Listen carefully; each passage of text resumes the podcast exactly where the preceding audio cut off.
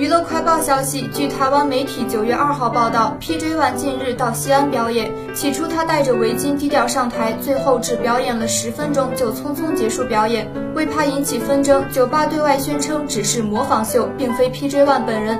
当天 PJ One 发布一则微博，疑似回应：“对不起，这不是我想要的。”据了解，当晚表演前，PJ One 被告知不能登台，只能在台下唱歌，唱了十分钟后就被迫离场。之后他分享新歌，歌词写道。大慈大悲的观世音菩萨，您是否能够听到？我觉得我的人生已经步入了绝望，仿佛被困在边角，遇到再多艰难，脚步也从不会停。对待音乐依然专注，同时我也忏悔我的罪行，希望能够得到宽恕。